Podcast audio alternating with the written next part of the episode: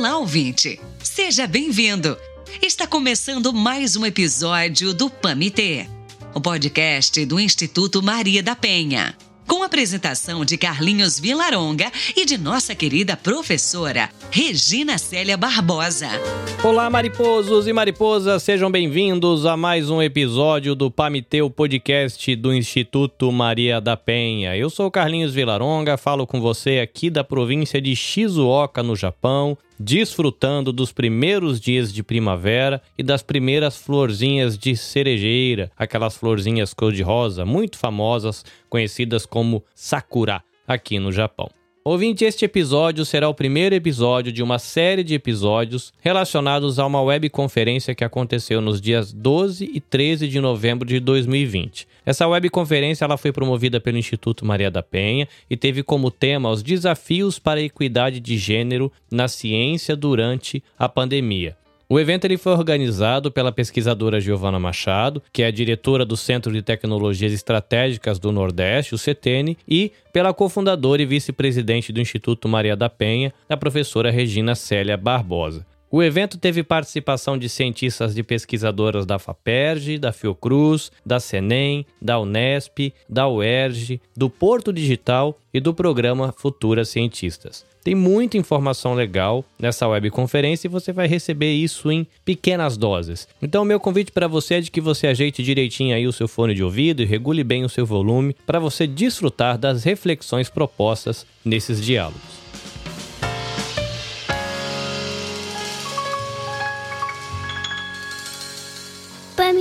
Podcast.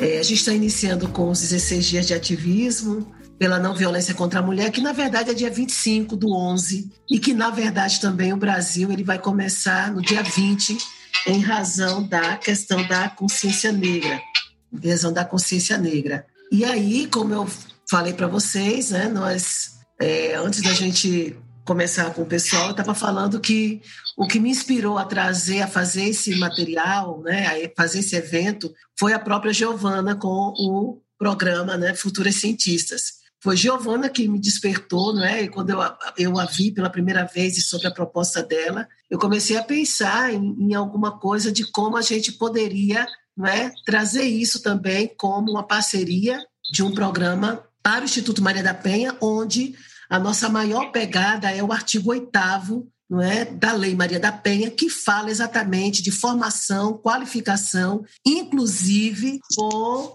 é, a produção de pesquisas e investigação sobre as questões de gênero e educação e como propostas de, é, de enfrentamento, minimizar né, a violência. Na, no preâmbulo da lei, ela fala sobre a prevenir, punir e erradicar. E o Instituto Maria da Penha, então, tem essa grande, essa grande questão de atuar na, no aspecto pedagógico, na formação. Nós temos um programa de, de treinamento de voluntários e onde a gente trabalha com a questão da formação teórica, com a pesquisa e com a praxis. Então, a minha ideia é trazer Giovana né, para conversar com o pessoal do Instituto Maria da Penha, para que agora, nesse ano de 2021, a gente possa ter um, um, programa bem interessante, já a partir do ensino fundamental, a partir do sexto ano, já meio que despertando nas meninas é, o interesse pela ciência, para quando chegar no ensino médio, elas já estarem um pouco mais mais familiarizadas né, com, a, com essa questão. Então, nós temos aqui é, a Giovana, né, vou apresentar um pouco, ela é pesquisadora, concursada do Centro de Tecnologia e Estratégias do Nordeste, o CETENE, desde 2009, professora colaboradora da Universidade de Caxias do Sul e da Universidade Federal de Pernambuco, bolsista de produtividade em pesquisa do CNPq, nível 1C e pesquisadora na Universidade Federal do Rio Grande do Sul. Possui graduação em licenciatura em Química pela Pontifícia Universidade Católica do Rio Grande do Sul, a graduação em Química, a mestrado em Ciência dos Materiais pela Universidade Federal do Rio Grande do Sul e doutorado em Ciência dos Materiais pela Universidade Federal do Rio Grande do Sul. Realizou estágio de pós-doutorado no Massachusetts Institute Technology, no é, MIT, não é? como bolsista da CAPES, coordenação de aperfeiçoamento de pessoal de nível superior, no período de 2006 a 2007. Tem experiência na área de química, com ênfase em química de polímeros, uh, atuando principalmente nos seguintes temas, né? E aí é só vocês mesmo que sabem, SAX e, DRX, microscópio microscopia eletrônica e nanopartículas. Desenvolve pesquisa para aplicação em energia sustentável e os seus projetos atuais são dedicados à produção de H2 e sistemas né, de fonte voltaicos utiliza o processo de multicamadas automontadas, síntese de nanotubos, para aplicação de sistemas nanoestruturados. Diretora da divisão de materiais da SBQ, 2019-2021, diretora do Centro de Tecnologia e Estratégia do Nordeste, o CETEN, e coordenadora do programa Futuras Cientistas, né? um programa que visa a aproximação de meninas e professoras de escolas públicas nas áreas do, é, do STM. Queria que você desse uma palavrinha, Sayão. Eu sei que você está aí há nove dias de uma Covid-19, mas graças a Deus você está bem. E a tua conterrânea vai te ouvir, a Giovana, porque ele também é lá do sul, do Rio Grande do Sul. Tá, Giovana? Fala, Sayão. Pois é, estou meio bombardeado aqui. Espero que já tenha passado a parte pior dessa, dessa coisa que se abateu sobre todos nós aí, né? Mas é, fiz questão de entrar e eu acho que para mim é um, uma alegria poder ver é, essa iniciativa, as iniciativas sempre encabeçadas aí também por Regina Célia, né? E eu me lembro, me lembro, eu acho que a gente está nesse contexto de virada, né? Temos que, quer dizer, já tivemos tantos contextos de virada, espero que esse a gente consiga impulsionar mais. E eu acho que uma das coisas que a gente pode usar é exatamente essa, esses grandes exemplos de grandes mulheres, né? Que às vezes são silenciadas, né? Sempre foram ao longo da história, né? A gente dá mais tônica aos artistas homens, aos filósofos, aos cientistas homens, e as produções das mulheres sempre ficam. E eu me lembrei da Anne Mahai, que é uma editora de uma revista lá na, em Bruxelas. Eu conheço eles, uma família conhecida. É uma revista onde só mulheres publicam, né?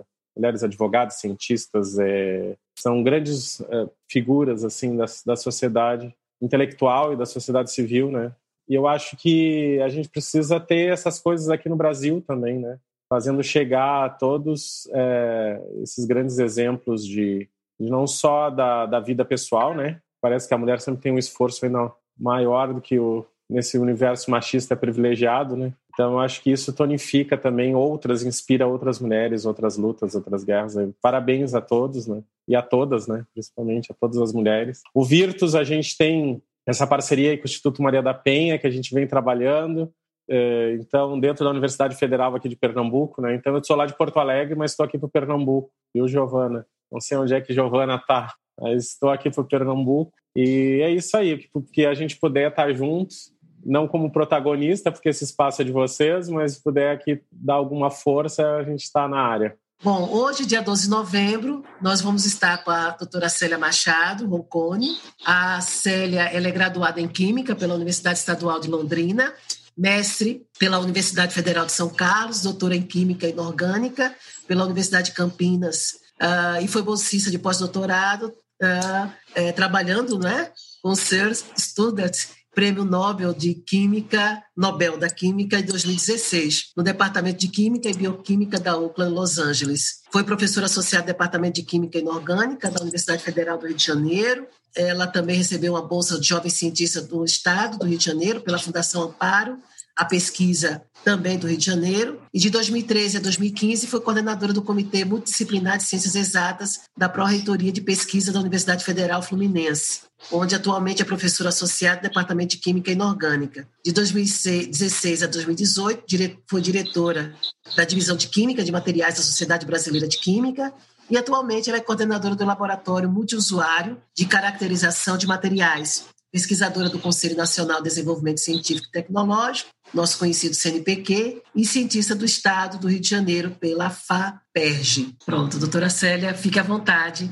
Boa tarde a todos, todas. Uma honra estar aqui, né, participando desse, desse webinário, desse, dessa, desse bate-papo, né? É, quando Giovana me convidou, eu fiquei muito, muito honrada, muito feliz poder falar, né, do Instituto Maria da Penha. Então, eu, eu, acho que eu já até me inscrevi para participar de reuniões, eu procurei aqui no Rio de Janeiro, eu mandei um e-mail para um, um, grupo, né, também de mulheres e tenho tentado me envolver bastante, porque ao longo desses anos todos aqui como é, professora, pesquisadora, né, às vezes a gente se depara com algumas situações que são bem complicadas, né, dentro do, do ambiente acadêmico. E às vezes a gente não sabe muito como lidar com isso e é importante a gente ter às vezes o, o apoio de outras mulheres, né? É, a, na verdade eu não, não, não, preparei uma apresentação, né, para mostrar para vocês. O que eu fiz foi é, buscar alguns dados, algumas informações que eu, que eu queria colocar, né?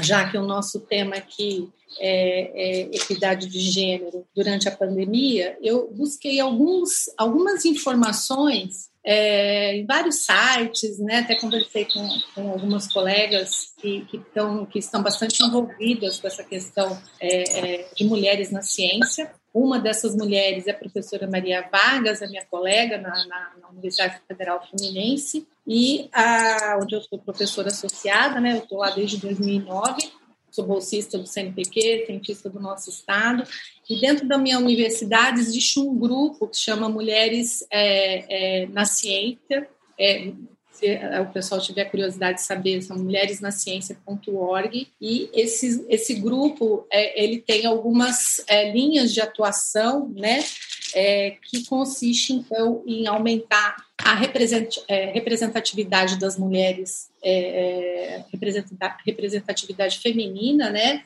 ah, incentivando as posições de liderança.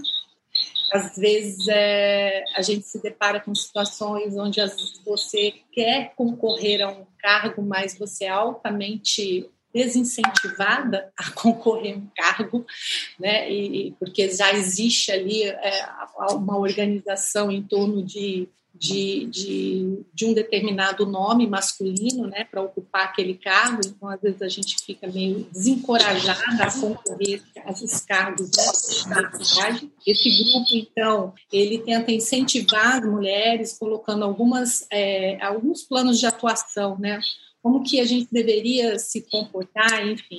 Uma outra, um outro plano de atuação dentro do grupo de mulheres na ciência na, na Universidade Federal, é, é, Federal Fluminense é maternidade na ciência. Você tem, a, gente tem várias professoras é, jovens que, que tiveram filhos e, e acaba que a produtividade dessas professoras é afetada significativamente, principalmente agora na época da pandemia. Né? Eu vou até falar de, uma, de um um site que existe aqui que chama Parent in Science, que é, é, é, é um grupo coordenado por uma professora chamada é, Fernanda é, Stanisłaski, que é um, grupo que levanta discussão sobre a maternidade né, e a paternidade dentro do universo da ciência, que com certeza isso acaba afetando a, produtividade dessas professoras, principalmente agora, nessa época de pandemia. Né? E, mas falando ainda do grupo de mulheres na ciência da Universidade Federal Fluminense, uma, uma outra linha de atuação é o combate, é, combater o viés implícito né, e a ameaça ao estereótipo que isso é uma coisa que, na verdade, é uma das coisas que mais incomoda dentro da instituição. A questão do estereótipo da mulher, principalmente das mulheres na área de ciências exatas, né, onde muitas vezes a, a, a gente ouve falar né, que os homens têm é, um brilhantismo maior dentro das ciências exatas. É, porque tem mais facilidade com a matemática, enfim, né? E, e, e às vezes a gente acaba sendo prejudicado até né, numa análise de um projeto, numa análise de, de, de, enfim, de um artigo, né, que a gente submete, você tem toda essa questão. Então, é, esse grupo, então, ele tenta combater, atuar dentro dessas, é, dessa perspectiva, dessas quatro, é, três perspectivas, né, colocando é, é, algumas, fizeram cartilhas, como a mulher deve se comportar, como que ela deve atuar, como ela deve agir. Com relação à maternidade, é, tem sido é, é, a questão da creche nesse período de pandemia. Não, né, todas as creches estão fechadas, então as mulheres estão com os filhos em casa. E uh, uma outra coisa, é, alguns dados importantes com relação a mulheres na ciência, principalmente mulheres na química,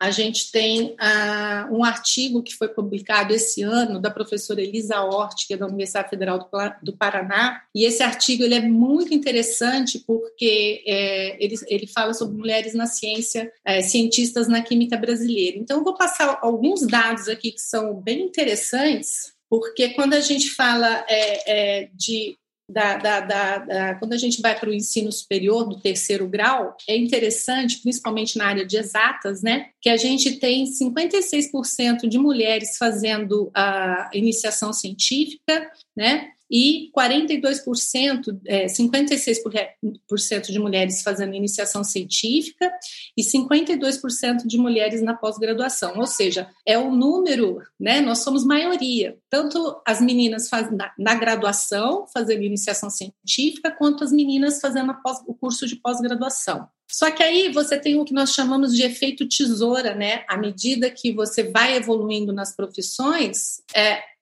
o número de mulheres, a representatividade feminina, ela vai diminuindo. Isso nas ciências é, exatas, e isso também se reflete na química. O número de mulheres vai diminuindo e o número de homens vai, vai aumentando. Então, olha só que interessante, a gente tem cargos de docentes de terceiro grau nas universidades públicas, né? São 42% de mulheres, é quase a metade de mulheres, quando você vai para a coordenação, os cargos de coordenação, e isso inclui tanto cargos de coordenação de graduação como de pós-graduação, esse número já vai caindo, vai para 39% de mulheres, sendo que na, na, nas coordenações de graduação, de curso, né, o número de mulheres é maior do que nas coordenações de, de, de pós-graduação. E aí, o outro dado interessante é quando a gente vai para as bolsas de produtividade é, em pesquisa do CNPq, né?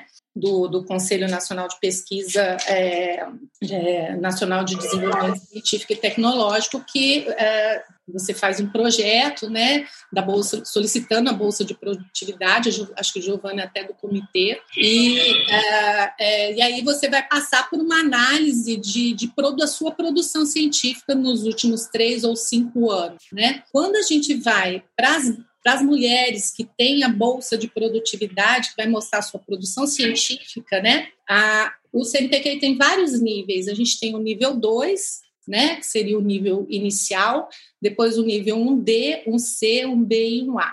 34% é, é, de todas as bolsas que existem no nível 2, 34% é, são de mulheres. Isso na área de, de química. Você vai para o nível 1D, já cai para 28%. O nível 1C, ele sobe um pouquinho ali, né, 31%, mas é quase a mesma coisa. O nível 1B cai para 21 e o nível 1A, que seria o topo da carreira, né, esse número vai para 12%. Existem sete mulheres é, é, com bolsa de, de, produtividade nível 1A. Então, à medida que as mulheres elas vão ficando mais velhas e vão evoluindo na carreira, o número vai diminuindo significativamente. Ou seja, a gente inicia a graduação e a pós-graduação com número igual, né? E com o passar dos anos esse número vai diminuindo. E isso acontece por vários motivos, né? Tem a questão da maternidade, tem a questão, enfim, é, é, às vezes o, a, a, mulher encontra tanta barreira e a questão da superavaliação, que isso é uma coisa que existe. Já há vários casos onde a gente é, você tem colegas, né? É, é, enfim, você é, é você tem que se matar de trabalhar, você tem que fazer o dobro né, do, do, do trabalho para poder, às vezes, ter um, um reconhecimento parecido. Então, a, a, o esforço que a gente tem que fazer para conseguir chegar nesses cargos de representatividade, as mulheres têm que fazer, é muito maior. E aí existe a questão também do estereótipo, quando a gente está falando, né? Ah, as mulheres são mais sensíveis, as mulheres né? Isso, aquilo, né? E, e, e então não serve para ocupar esses cargos de liderança. Muito sentimental, muito sensível, não serve para ocupar os cargos de liderança. E quando a mulher ela tem uma personalidade um pouco mais assim, digamos, agressiva, né, ou ela se impõe um pouco mais, aí surge um outro tipo de, de, de, de estereótipo. Ah, essa mulher, ela tá parecendo, ela tá pensando que ela é homem, ela acha que ela é homem, ela é extremamente agressiva, ela não, não, não, não não serve, ela não tem jogo de cintura, mas não é, é porque a gente fica naquela situação, bom, eu não posso ser sensível, mas também sou, vou ser mais agressiva, vou, né, vou para a linha de frente da batalha. Aí surge um outro tipo de, de, de, de estereótipo que a gente tem que lidar que é a questão, ah, ela é louca, ela é muito, né, fala, né, muito, muito agressiva, não serve. A gente precisa de uma pessoa mais calma. Então, assim, é muito complicado a gente é, chegar lá no topo da carreira, você tem um número de maior, é, maior de mulheres que chegam ao topo da carreira, exatamente porque a gente acaba ao longo desses anos todos, eu tenho 10 anos de UF, né? Ao longo desses anos todos, são tantas barreiras, tantas barreiras que às vezes é melhor você desistir, né? Ou você desacelerar, porque chega uma hora que você é, é a, a gente tem que se doar tanto, tanto, que cansa, né? Acaba cansando e muitas vezes a gente acaba é, é, desistindo ou desacelerando, e, e, aí entra aqui na estatística. Uh, existem outros dados ainda que são né, piores, né? Quando você vai, por exemplo, para representatividade é, de fundações de amparo à pesquisa, como existe aqui no Rio de Janeiro, a, a FAPERJ, no estado de São Paulo, a FAPESP, enfim, a FAPEMIG, essa é, representatividade de mulheres nessas fundações, ela é só de 8%, ou seja, só as presidentes ou as diretoras dessas fundações são só 8%. Né? Ah, quando a gente vai para a é, representatividade das academias né, ou das sociedades, isso ainda, mesma coisa, cai mais ainda, 4%. Né, só 4% de mulheres que, que são presidentes de academia. Por exemplo, Academia Brasileira de Ciências, né? Que é o, o, a nossa academia aqui, né? Que todo ano a gente tem novos empossados. Nós temos apenas 18% de mulheres na Academia Brasileira de Ciências, que é um número assim muito pequeno. Maioria, grande maioria são homens. E para você entrar na Academia Brasileira de Ciências, você precisa é, é, é, tá no auge da sua carreira, né? Você tem que ser uma pesquisadora nível 1A do CNPq, enfim, ter feito aí, ter tido, no, né? Não basta você só ter uma produção ali ou ter orientado, não, você tem que ter chegado no auge da sua carreira. Então, isso reflete, na verdade, o número de mulheres que não conseguem chegar ao auge da carreira,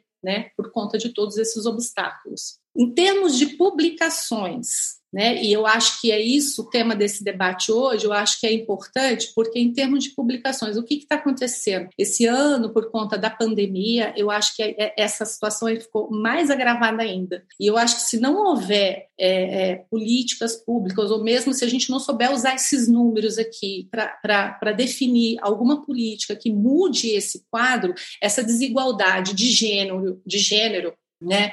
É, e olha que eu não estou falando nem de, de, de, da questão da mulher ter filho ou não ter. Eu não tenho filhos, por exemplo, né? A, a, a, mas essa questão do gênero, se a gente não é, é, usar essas estatísticas todas, que várias mulheres, inclusive, estão trabalhando em cima para poder mudar essa política, essa desigualdade ela vai ficar maior ainda, porque a, a diminuição na publicação, é, principalmente das mulheres, e aí esse outro, esse outro dado que eu vou pra, pra passar para vocês do Parent Science, mostra isso, né? Ela vai cada vez vai ficar maior, maior ainda. Então, quer dizer, para o ano que vem, para daqui dois anos, a gente vai, esse ano da, de pandemia, é, é, vai ter reflexo e vai ter reflexo na carreira das mulheres né? Ah, vai piorar mais ainda esse quadro que eu já estou apresentando para vocês aqui, que, na minha opinião, é uma coisa totalmente injusta. Bom, quando você vai para a publicação, nesse, nesse trabalho da Elisa, ela analisou algumas revistas mais importantes de, de alto fator de impacto em química.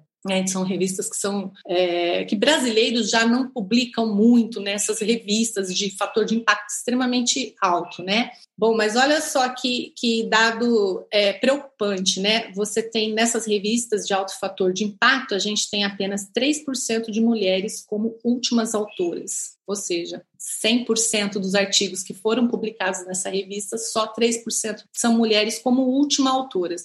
Última autora, quando a gente fala em última autora num trabalho científico, é normalmente aquele autor que coordenou o trabalho, né? aquela, aquela pessoa que coordenou a pesquisa. Então, é a chefe do grupo, é a líder do grupo, né? geralmente o, o último autor. E a, a, só 3% de mulheres que têm trabalhos nessas, nessas, nessas revistas. Então, o que, resumindo isso tudo, né, a gente então tem a, o que é chamado de efeito tesoura, né, onde você tem no início a principalmente na área de química, né, onde tem um, até um interesse maior das mulheres para a área de química do que para a área de matemática ou física, você tem um número ainda menor de mulheres nessas áreas de ciências exatas, né? Você inicia a graduação, a, a, falando de pesquisa, então, onde a gente tem as bolsas de iniciação científica e as bolsas de mestrado e doutorado, se inicia com as mulheres ali, mas equilibrada, a mulher um pouquinho à frente, um número de mulheres um pouco maior, e à medida que é, é, vai evoluindo, né? À medida que os anos vão passando, a, o número de mulheres ele vai caindo, enquanto que o número de homens então vai aumentando. Então são dados que, que que têm que ser mudados, né? Não, não, tem mais como a gente aceitar esse tipo de coisa. A nossa sociedade, que é a Sociedade Brasileira de Química, né, que é Giovana, diretora da divisão de materiais, e eu também já fui diretora da divisão de materiais, nós tivemos apenas uma mulher que foi presidenta da, da, da SBQ, que é a professora Vanderlan, que vai estar falando aí amanhã. E agora nós temos uma próxima presidente, que vai ser, né, é, a professora Shirley da Universidade Federal do Paraná. Então, é, em 42, são 42 anos de SBQ, nós só tivemos uma mulher presidenta. E se você for olhar o número de sócias mulheres da SBQ, eu acho que, eu não tenho esse dado aqui do número de sócias, mas eu acho que é, é 50%, se não for 50%, tá, tá, tá nessa média, tá? Bom, com relação a esse outro esses outros dados que eu tenho aqui, né, que chama-se Parents in Science, é um grupo de mulheres da Universidade Federal do Rio Grande do Sul, né, coordenado pela professora, ela que fundou esse, é, criou, né, esse esse, esse grupo, né, é, chama Fernanda Stanisłaski, é, da área de ciências biológicas, né, e exatamente para levantar essa questão de, de essa discussão sobre a maternidade e a paternidade na, na no universo da ciência. E eles fizeram aí recentemente uma pesquisa onde é, foram entrevistadas, aqui em 2020, entre maio e abril de 2020, foram entrevistadas 15 mil cientistas.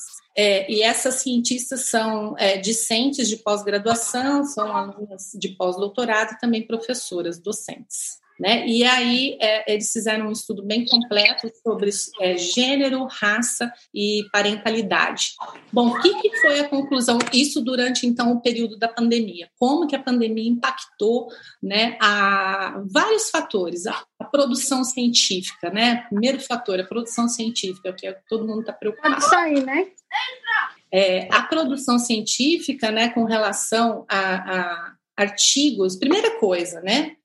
Quem de fato consegue trabalhar de uma forma bem produtiva é, é, é, durante a pandemia. Dos entrevistados que, que, foram, né, que responderam a, a, a esse questionário, é, praticamente 20% dos homens disseram que estão extremamente produtivos na pandemia, que a pandemia não atrapalhou, né, que eles conseguem fazer tudo que eles faziam antes, né, e só 8% das mulheres. Então aí você já vê que, né, das mulheres que dizem que estão trabalhando e estão mais produ tão, tão produtivas quanto só 8%.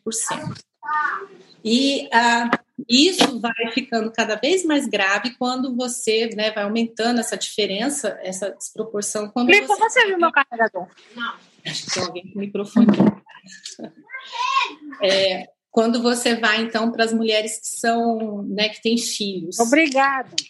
Bom, dessas mulheres aí que têm filhos, você tem um número é, é, é, é das mulheres que conseguem trabalhar com filhos, mas assim, não logicamente da mesma forma, você tem só 66% dessas mulheres que conseguem trabalhar, mas elas disseram que elas não conseguem cumprir os prazos impostos. Que prazos são esses? Relatórios, editais onde aparece um projeto que você tem data marcada para entregar né, o projeto, para submeter o projeto, elas não conseguem é, é, enviar no prazo, não conseguem fazer a prestação de contas, né? Porque é lógico que todo mundo está em trabalho remoto em casa, mas é, você acaba que você não consegue lidar com as, as, atividades domésticas, enfim. E essa, né, essa questão de você estar tá aqui o tempo todo. A gente, eu, por exemplo, hoje eu vou dar aula das 8 às 10 da noite. Eu já dei aula de manhã das, das 9 até as 11. Eu estou aqui agora, das 8 às 10 vou dar aula de novo. Então a gente fica o tempo, quase que o tempo todo aqui trabalhando, mas eu não, eu não tenho filho. Eu até me,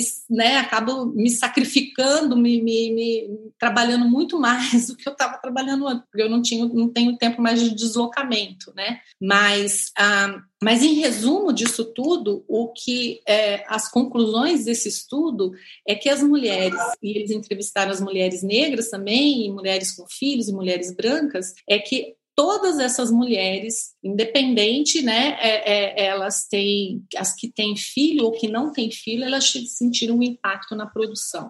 Elas não conseguem produzir da mesma forma que elas produziam antes. E isso é muito mais é, agravado quando elas têm filhos com até 12 anos de idade. Né? Essa produção ela, ela diminui, diminuiu ainda mais. Com relação ao número de homens, um, com relação à produção dos homens, aqueles principalmente que não têm filhos, eles dizem que a, o trabalho remoto, o trabalho home office não, não atrapalhou em nada a produção desses, desses, desses homens, dessas pessoas, né?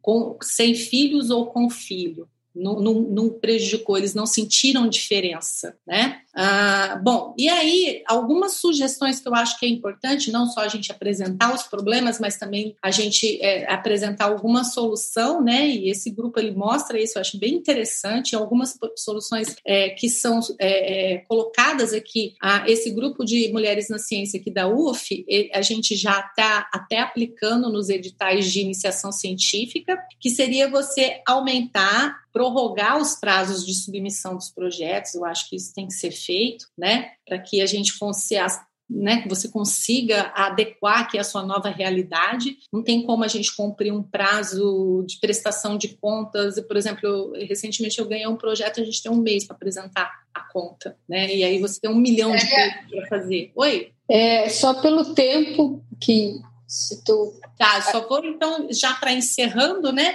Mas eu acho que a questão de você flexibilizar esses prazos e também elaborar editais específicos para ah, mulheres que tenham filhos e analisar um período de, de, de, de, de currículo maior. Então, às vezes, você analisa os últimos três anos de produção científica uma, da mulher que não tem filho, uma mulher que tem filho teve filho recentemente, você ampliar esse prazo de, de análise de currículo para poder ajudar essas mulheres. E também nos concursos públicos, enfim, nos editais de pesquisa, eu acho que isso tem que ser levado em consideração, principalmente nessa questão agora da, da pandemia. É isso que eu tinha para mostrar, para discutir com vocês, né? E eu espero que gere aí um, um, um debate. Muito obrigada.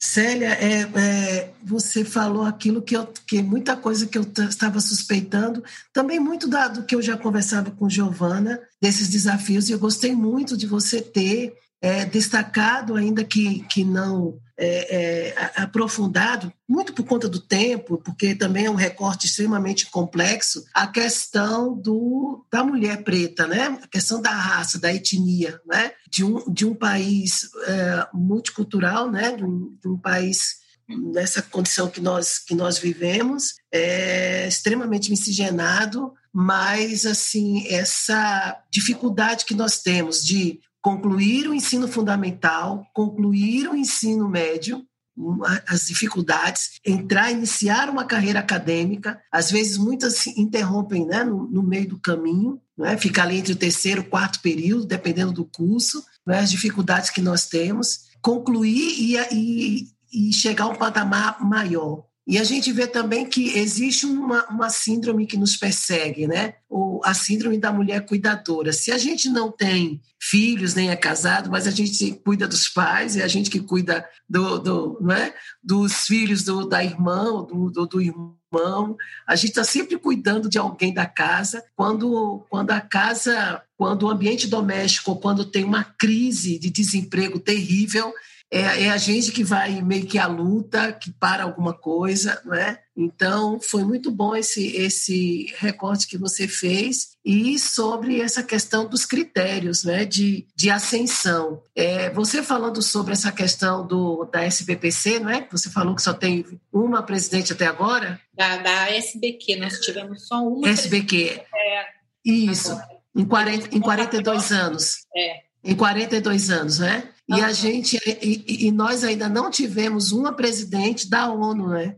Desde 1948, né? Ah, com todo o esforço da, da Roosevelt, né? De estar tá lá marcando território. Eu não sei o que acontece. Eu tenho muita curiosidade de ver a história desse critério para se tornar uma presidente da ONU, né? Porque é. até agora a galeria só são homens também, né? E mulheres que ganharam o prêmio Nobel também é uma disparidade é. De 1901 até 2018, é, não estou nem contando agora esses últimos anos, né? De 904 cientistas, só 51 eram mulheres.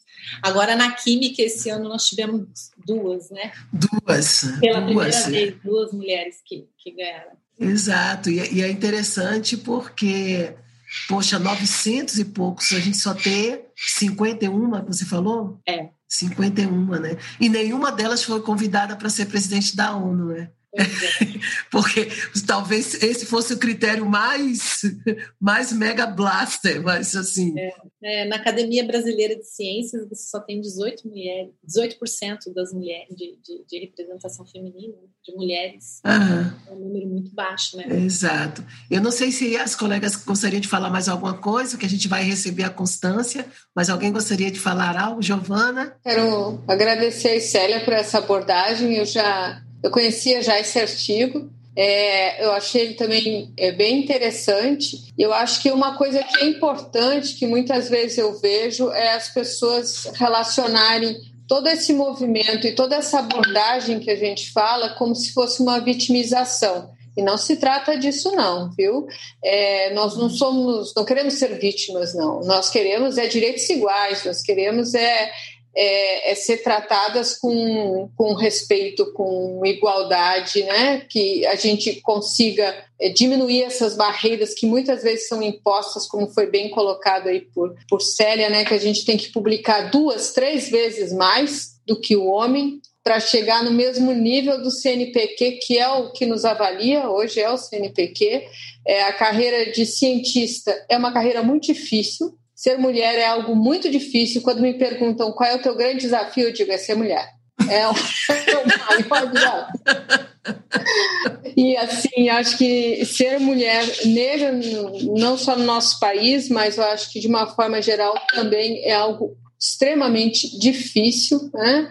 Eu costumo dizer para meus colegas homens que eles muitas vezes eles ah ah, eu, eu ah, concordo contigo, eu digo, você não concorda, porque você não consegue entender. Você pode ser um simpatizante, né? Assim como uh, é muito difícil você sentir o que a gente realmente sente, né? Eu acho que da mesma forma, assim como é, a, a, mulher é, negra, de todo o preconceito que a gente sabe, isso, isso é uma questão cultural, mas muitas vezes ultrapassa até isso, né? E eu acho que essa conscientização e esse movimento, ações como essa que a Regina Célia está fazendo aqui, organizando esse debate para que a gente possa. Qual é o principal objetivo disso? É nós nos reconhecermos e nos apoiarmos umas às outras, né? A gente não quer ser vítima de nada, não. A gente quer o nosso lugar. Ah, que, que, é nosso por direito, né?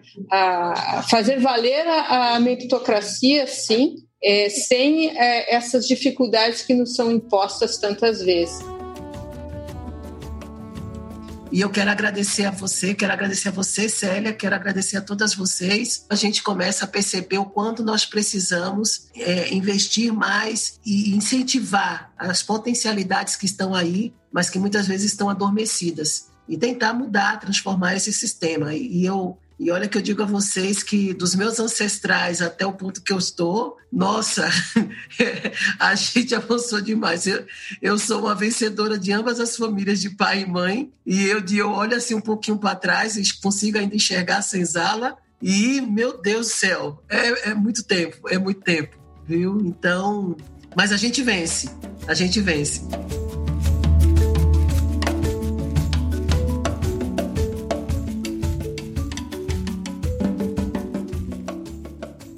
Pamité Basquete.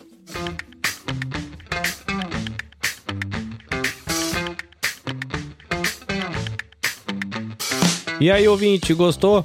Muito bom, né? Antes de irmos embora, quero lembrar você de que se você quiser saber mais informações sobre o Instituto Maria da Penha, www.institutomariadapenha.org.br. Você também encontra o Instituto Maria da Penha no Facebook e você também encontra o Instituto Maria da Penha no Instagram. Procura lá, arroba Instituto Maria da Penha. O nosso podcast ele está com uma página no Facebook, então caso você não goste de agregadores de podcast, apesar de que eles são bem práticos, mas você encontra lá Pamitê no Facebook e você pode acompanhar as nossas postagens também. Caso você queira acompanhar por um agregador de podcast, o Pamitê está disponível no Apple Podcasts, no Google Podcasts, está disponível também no Amazon Music, está disponível no Spotify e no Deezer, né? Então você pode buscar lá que você consegue encontrar os nossos episódios. Se você assinar o feed, assim que entrar o próximo episódio desta série, você já vai ser avisado pelo agregador e você vai poder desfrutar de boa. O Pamitê Podcast é uma realização do Instituto Maria da Penha, tem o apoio do programa Virtus da Universidade Federal de Pernambuco e tem direção de Regina Célia Barbosa. Foi muito bom ter a sua companhia e nós esperamos você no próximo episódio. Até a próxima. Sayonara.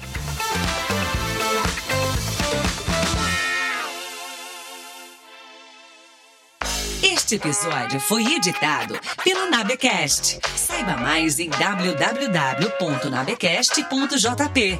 Nabecast, conectando pessoas, desenvolvendo amizades, construindo parcerias e compartilhando vida através de podcasts.